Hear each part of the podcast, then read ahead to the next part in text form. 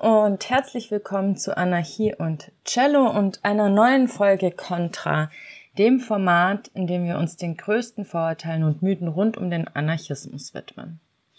Bevor es losgeht, möchte ich mich bei den Steady-Abonnentinnen bedanken, die den Podcast finanziell unterstützen und so dafür sorgen, dass es weitergehen kann. Vielen lieben Dank an Till, den allerersten Steady-Abonnenten überhaupt und vielen Dank auch an Sarah, die vor kurzem dazugekommen ist. Wenn euch Anarchie und Cello gefällt, ihr könnt und ihr die Arbeit und die involvierten MusikerInnen und KünstlerInnen unterstützen möchtet, dann schließt doch auch ein Steady-Abo ab. Außerdem möchte ich euch noch einen kleinen Tipp geben, weil ich letztens einen Kommentar dazu erhalten habe. Wenn ich euch zu langsam spreche oder zu schnell, dann gibt es für gewöhnlich äh, bei euch in der App eine Funktion, bei der man die Abspielgeschwindigkeit regulieren kann. Ähm, falls ihr die nicht findet, dann googelt da einfach danach, weil damit könnt ihr euch individuell einstellen, wie es für euch am besten passt. Und jetzt geht's los. Heute geht's um das Vorurteil, dass Anarchistinnen rücksichtslos sein. Und ich muss sagen, das erste Mal, als ich das gehört habe, war ich echt äh, betroffen. Also mehr betroffen als bei diesen anderen Vorurteilen bisher, die wir bisher besprochen haben. Weil zum Beispiel gerade auch Chaos und Gewalt, das sind so Dinge, ähm, diese Vorurteile, diese Diffamierungstaktik der politischen Gegner, die sind immer schon da, das wird euch wahrscheinlich auch aufgefallen sein, wenn ihr mehr als einen Text gehört habt, hier bei Anarchie und Cello, dass ähm, es wenige Texte gibt, die das nicht thematisieren, sondern erstmal am Anfang drauf eingehen und mit diesem Vorurteil aufräumen. Rücksichtslosigkeit widerspricht aber auf so einer ganz grundlegenden Ebene allem, was ich von der anarchistischen Idee weiß. Rücksichtnahme ist ein wichtiger Aspekt anarchistischer Theorien und Praktiken. Also wie zum Beispiel die Harmonisierung der Gesellschaft, abolitionistische Ansätze, gewaltfreie Sprache, queerfeministische Intervention oder basisdemokratische Versammlungen. David Graeber, der viel zu früh verstorbene Anarchist und Kulturanthropologe, ging auch so weit, dass er der Meinung war, dass jeder Mensch, der eine andere Person rücksichtsvoll und respektvoll behandelt, eine Anarchistin sei.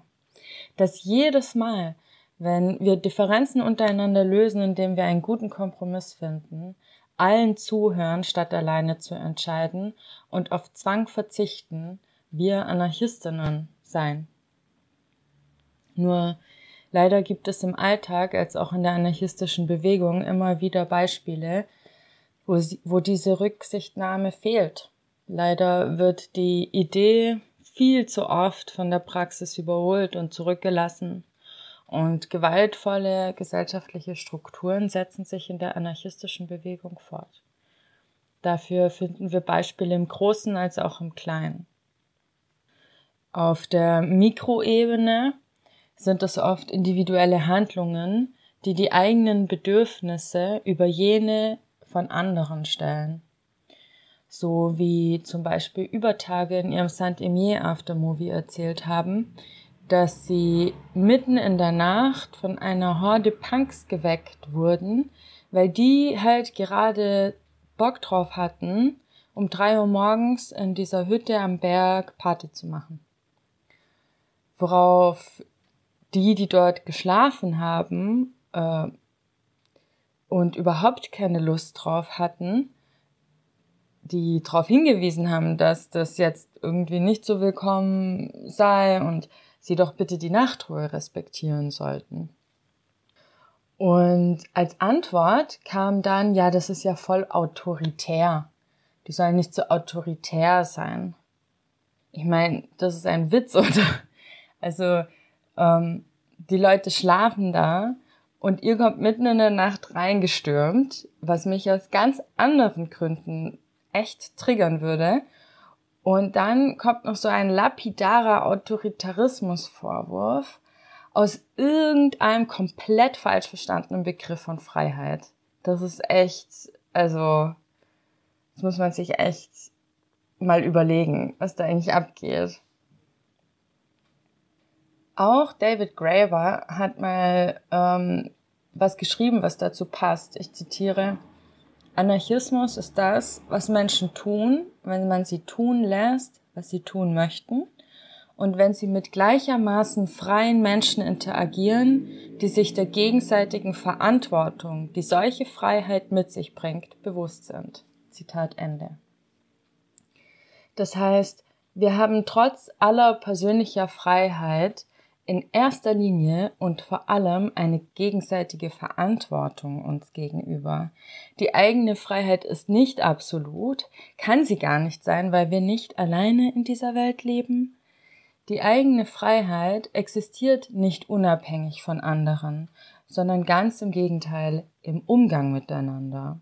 Wie heißt es so schön, die eigene Freiheit hört dort auf, wo die Freiheit der anderen beginnt zu denken, ich kann einfach machen, was ich will, zum Beispiel Party machen, und andere dürfen nicht machen, was sie wollen, zum Beispiel schlafen, ist einfach ziemlich ignorant und arrogant und auch ein großes Missverständnis davon, was Freiheit wirklich bedeutet. Aber es gibt natürlich auch strukturelle Rücksichtslosigkeit. Und auch hier können wir auf ein Beispiel in Saint-Demier zurückgreifen. Eine starke Kritik am internationalen antiautoritären Treffen, das im vergangenen Juli in der Schweiz stattfand, war nämlich dessen ableistische Strukturen und der Ausschluss von chronisch Kranken. Auch ich habe für meinen Bericht vom Treffen die Kritik erhalten, dass ich darin ableistische, also behindertenfeindliche Strukturen ausklammere und sie nicht zu den gewaltvollen Begebenheiten beim Treffen dazugezählt habe. Das liegt daran, dass ich dachte, dass diese Auseinandersetzung auf dem Treffen auf Augenhöhe passiert sei. Dass Menschen, die behindert wurden, darauf aufmerksam gemacht und das Orga-Team bzw. die Mitmenschen auf dem Treffen entsprechend darauf reagiert hätten. Aber dem war wohl nicht so. Etwas, das auch komplett an mir vorbeigegangen ist und mich wiederum auf meinen internalisierten Ableismus hinweist. Auf Social Media hat Genossin Hörnchen darauf aufmerksam gemacht.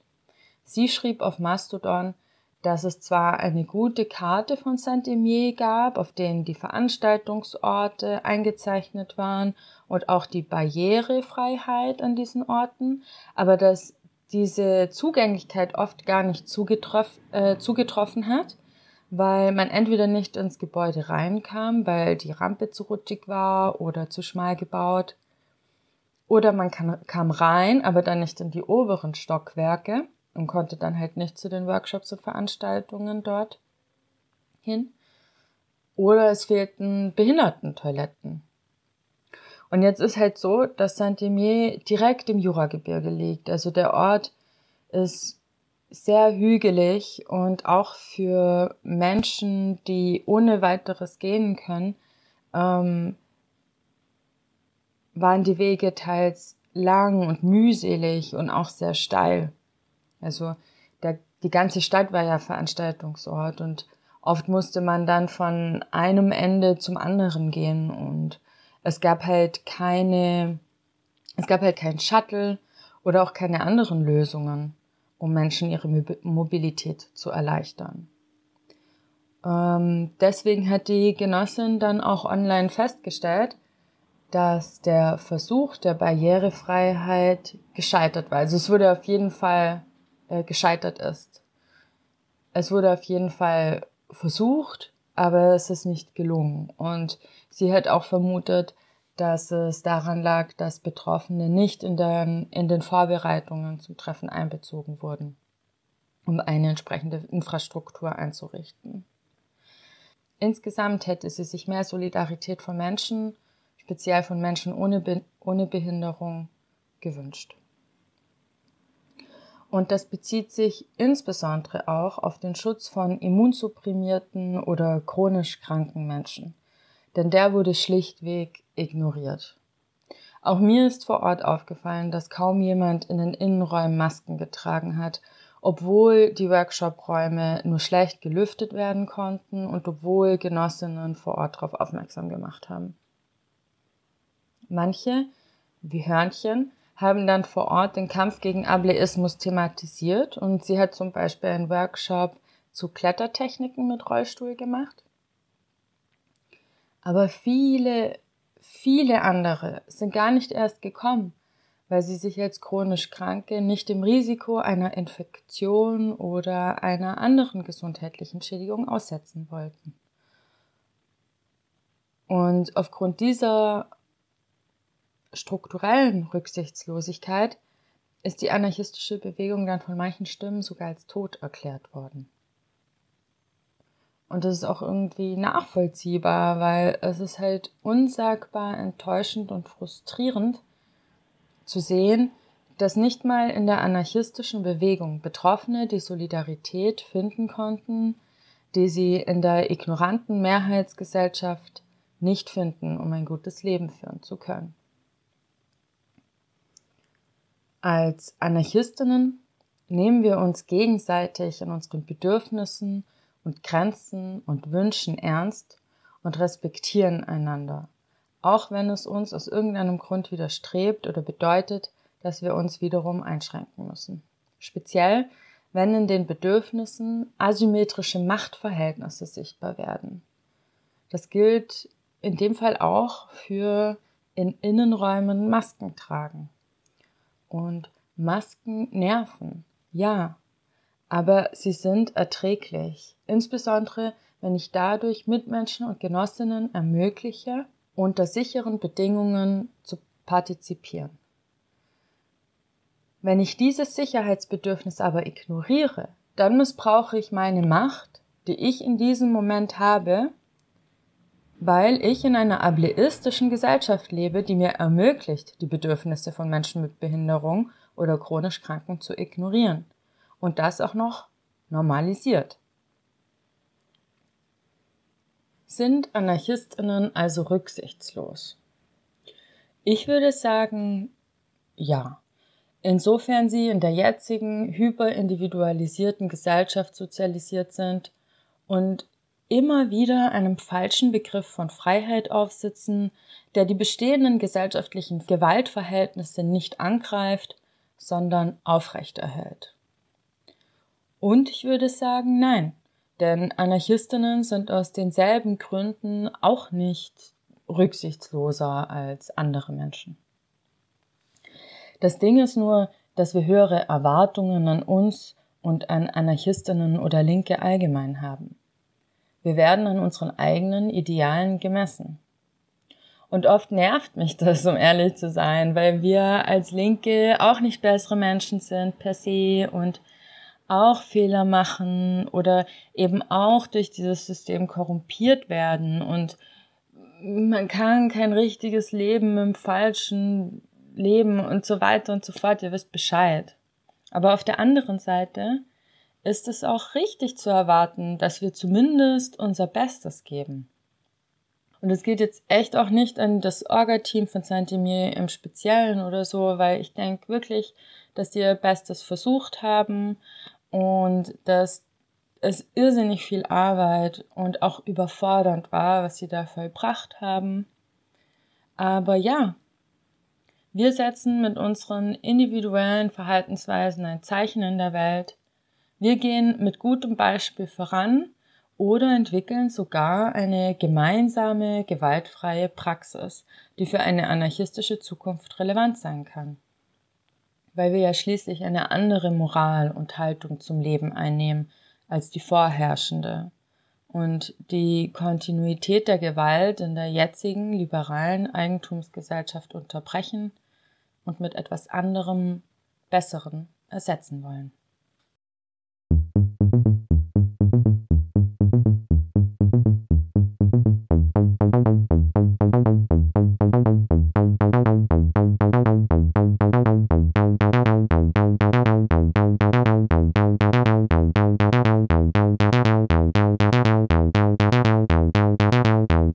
Wenn ihr könnt und möchtet, dann würde ich mich sehr freuen, wenn ihr den Podcast auch mit Geld unterstützen würdet.